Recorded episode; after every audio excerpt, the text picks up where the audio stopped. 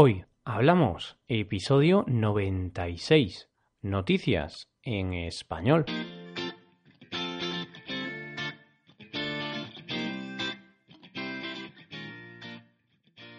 Bienvenidos a Hoy Hablamos, el podcast para aprender español cada día. Ya lo sabéis, publicamos nuestro podcast de lunes a viernes. Podéis escucharlo en iTunes, Stitcher o en nuestra página web hoyhablamos.com. También quiero recordaros que en nuestra página web tenéis disponible la transcripción completa del audio de este episodio. Con esta transcripción podéis revisar las palabras y expresiones que vamos a usar en el episodio de hoy. Un jueves más te damos a conocer algunas de las últimas noticias, por si has estado algo desaparecido durante los últimos días.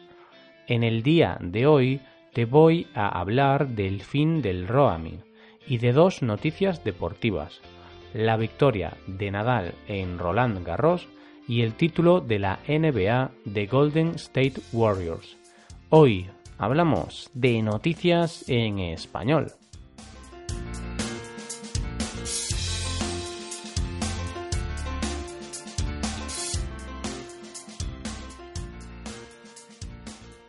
Empezamos el día con una buena noticia comercial para los europeos.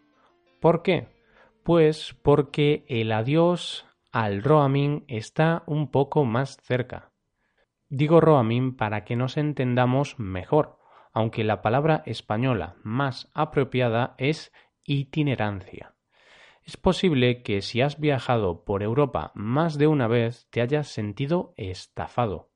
Es normal, porque los recargos, es decir, el dinero que tenías que pagar por usar tu teléfono móvil en otro país, era una barbaridad.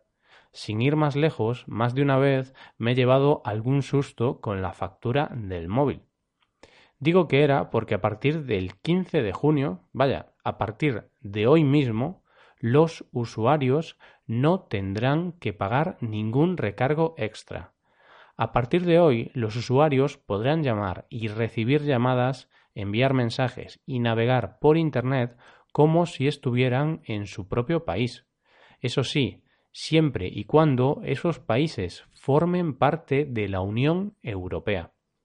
A partir de ahora, cuando viajes por la Unión Europea, no tendrás que estar preocupado todo el tiempo por el uso de los datos móviles. Eso va a pasar a la historia. No obstante, como suele pasar casi siempre, es necesario leer la letra pequeña los estudiantes o los trabajadores desplazados no podrán verse beneficiados. Esto se debe a que las compañías van a exigir un uso razonable a sus clientes. De esta forma, si los usuarios pasan más tiempo en otros países que en su propio país, las compañías podrán cobrar tarifas más altas si es que en el mundo de los negocios está todo inventado. Las compañías van a controlar el uso del móvil para evitar que los usuarios contraten otras tarifas más baratas en otros países. Las compañías de telecomunicaciones han hecho bueno el dicho de que más vale prevenir que curar. O sea, más vale prevenir futuras situaciones problemáticas para ellas. Te hablo ahora de una noticia que quizá hayas escuchado muchas veces a lo largo de esta semana. Pero la verdad es que los españoles estamos muy orgullosos de esta noticia. Si te gusta el tenis, es imposible que no te hayas enterado de la victoria de Rafa Nadal en Roland Garros. El tenista mallorquín ha ganado por décima vez este Grand Slam y se convierte así en el primer hombre que consigue tal hazaña. Nadal ganó el pasado domingo al tenista suizo Babrinka, casi sin despeinarse, casi sin sufrir. Ganó el partido con un resultado arrollador, 6 a 2, 6 a 3 y 6 a 1.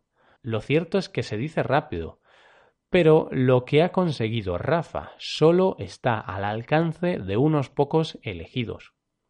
Rafa ha participado en este campeonato unas 12 veces y ha conseguido ganarlo hasta en 10 ocasiones. Es cierto que la tierra batida es su superficie favorita. Aun así, las cifras no dejan de sorprendernos. Ha jugado en París 81 partidos y de esos 81 partidos solo ha perdido dos partidos. Lo dicho, vaya animal. Esperemos poder seguir escuchando el famoso grito de Vamos Rafa durante muchos años más. Queda Rafa para rato, porque aunque lleve tantos años con nosotros, lo cierto es que aún tiene 31 años, por lo que le quedan algunos años más de tenis por delante. Queda saber si será capaz de alcanzar los 18 Grand Slam de Roger Federer. El suizo, considerado por muchos como el mejor tenista de la historia, tiene tres Grand Slam más que Nadal. Así que el tiempo dirá qué pasará finalmente. Pasamos ahora de un campeón a otro y también cambiamos de deporte. Concretamente pasamos al baloncesto, a la NBA. El motivo es que tenemos un nuevo campeón de la liga más seguida del mundo, los Golden State Warriors. El equipo californiano ha ganado el quinto partido de la serie a los Cleveland Cavaliers y se ha proclamado campeón de la NBA. No ha sido tarea fácil, porque enfrente tenían al equipo del todopoderoso LeBron James. A pesar de los esfuerzos de LeBron, los Golden State han sido mejor equipo y han recuperado el trono de la NBA, dos años después de conseguir su último anillo. Sí, digo anillo porque, aunque resulte sorprendente, los ganadores de la Liga Americana reciben un anillo. Pero no un anillo cualquiera, sino uno valorado en 11 mil dólares. Como te decía, los esfuerzos de Lebron han sido en vano, han sido inútiles, porque enfrente tenía a uno de los mejores equipos de la historia. Durant, Curry, Thompson, Green forman un equipo de ensueño. De una forma u otra, el título de campeón de la NBA vuelve a California, desde el inicio de la temporada, los Warriors eran los favoritos a llevarse el título. Finalmente, esos pronósticos se han cumplido y no ha habido ninguna sorpresa. Para el resto de equipos que se han quedado en el camino, se puede decir la famosa expresión de que lo más importante no es ganar, sino participar. Eso es lo que me decían a mí de pequeño. Seguro que los aficionados californianos todavía siguen celebrando esta victoria. No es para menos.